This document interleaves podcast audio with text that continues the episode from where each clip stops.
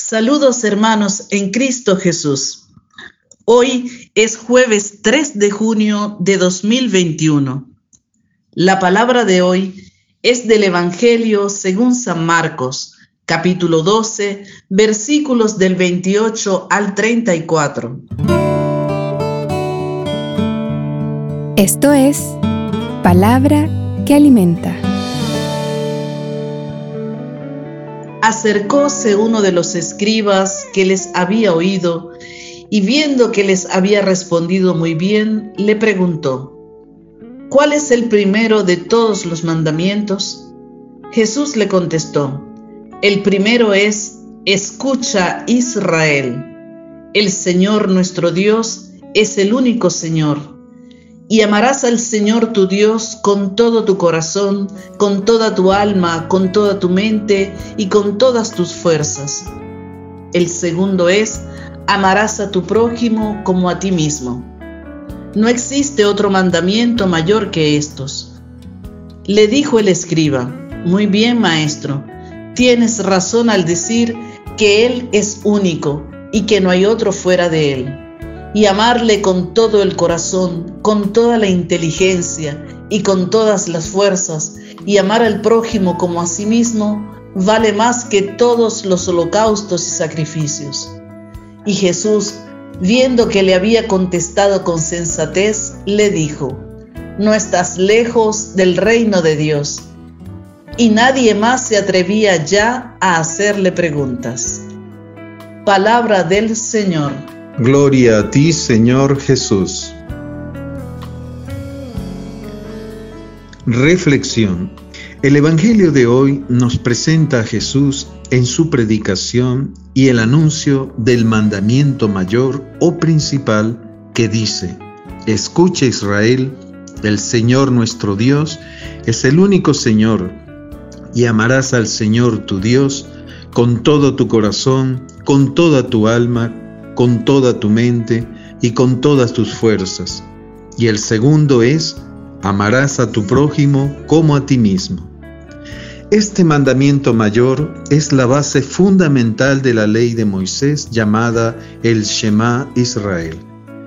Este mandamiento prevaleció en el Antiguo Testamento desde Moisés hasta Jesucristo como toda la esencia de la fe en Yahvé y que luego Jesucristo lo eleva a una categoría mayor al basarlo en la ley del amor, al decir que este amor a Dios debe verificarse, expresarse, vivirse y transmitirse al prójimo como el fin de toda obra cristiana. Y en este momento cabe preguntar, ¿cumplo yo el Shema, o mejor entendido, este mandamiento mayor expresado por Jesús en dos partes, ¿realmente entendemos qué es amar a Dios? Veamos. Jesús nos dice que debemos amar y esto es un mandato, no una opción ni una acomodación a idea alguna. Jesús enseña que este amor es un deber por cuanto en él se encierra la salvación. Pero nada de esto se da por nuestras propias fuerzas o empeño. Esto se da por la gracia del Espíritu Santo, a quien hemos de pedir el auxilio todos los días, desde que abrimos los ojos cada mañana. Agradecer y comenzar nuestra comunicación con Dios a través de la oración. Sin la fuerza del Espíritu no se logra nada también la oración del corazón, Jesús, Hijo de David, ten piedad de mí, que soy un pecador, nos ayuda a entrar en la realidad del Shema Israel. Se nos pide primero amar a Dios con el corazón. En el corazón almacenamos los sentimientos, los recuerdos vivos, las intenciones, si nuestro corazón vive y siente en función de nuestra concupiscencia, de nuestra carne, pues entonces no deja espacio a Dios. En nuestro corazón debe refugiarse el sentimiento de amar a Jesús y a Dios mismo, por cuanto este sentimiento es el motor de nuestra vida. Es el que nos lleva a amarle por encima de nosotros mismos y de todos aquellos que están con nosotros. Segundo, se nos pide amar con toda el alma. Sabemos que nuestra alma y la de cada uno contiene las potencias dadas por Dios a nosotros, a saber, la voluntad, la memoria y la inteligencia. Pues bien, los pecados que cometemos someten nuestra voluntad, es decir, la capacidad de realizar el bien y afectan nuestra memoria y confunden nuestros recuerdos, por lo que si nuestra voluntad está sometida, entonces no podemos amar a Dios por más buena intención y racionamiento que tengamos.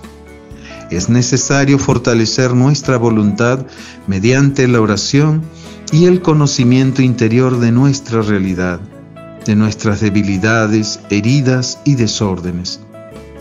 Tercero, se nos pide amar con la mente. En nuestra mente se aloja la inteligencia, las ideas y los pensamientos, y el juzgar mediante el libre albedrío. Jesús nos dice que nuestra mente debe llenarse del conocimiento de Dios. San Pablo decía, que los paganos y no conversos estaban vaciados en sus mentes. Las ideologías del mundo, los criterios del mundo afectan nuestra mente y las despojan de la inteligencia necesaria para discernir lo bueno de lo malo. Nuestra mente se debe llenar de la inclinación a Dios, a realizar el bien y amar la voluntad de Dios.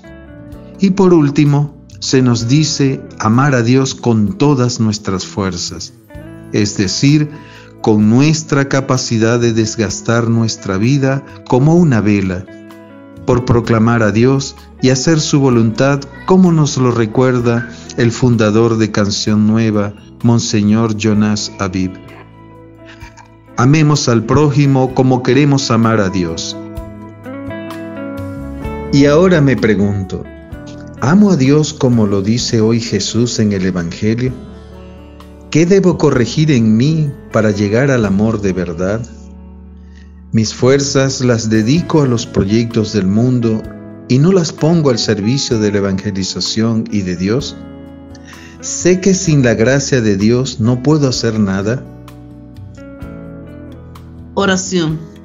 Bendito seas, Padre de bondad y misericordia que a ti sea dada toda la gloria. Hoy acudimos a ti para pedirte que nos envíes el Espíritu Santo, que nos ayude en nuestra debilidad y nos transforme para amarte como nos lo pide tu Hijo Jesucristo. Danos, Señor, ardor de deseos de amarte y amar a nuestro prójimo, anhelando para todos la vida eterna. Hoy ofrezco hacer un rosario por mi conversión y entrar en la voluntad de Dios. Saludos hermanos, que el Señor hoy nos conceda una jornada llena de su gracia.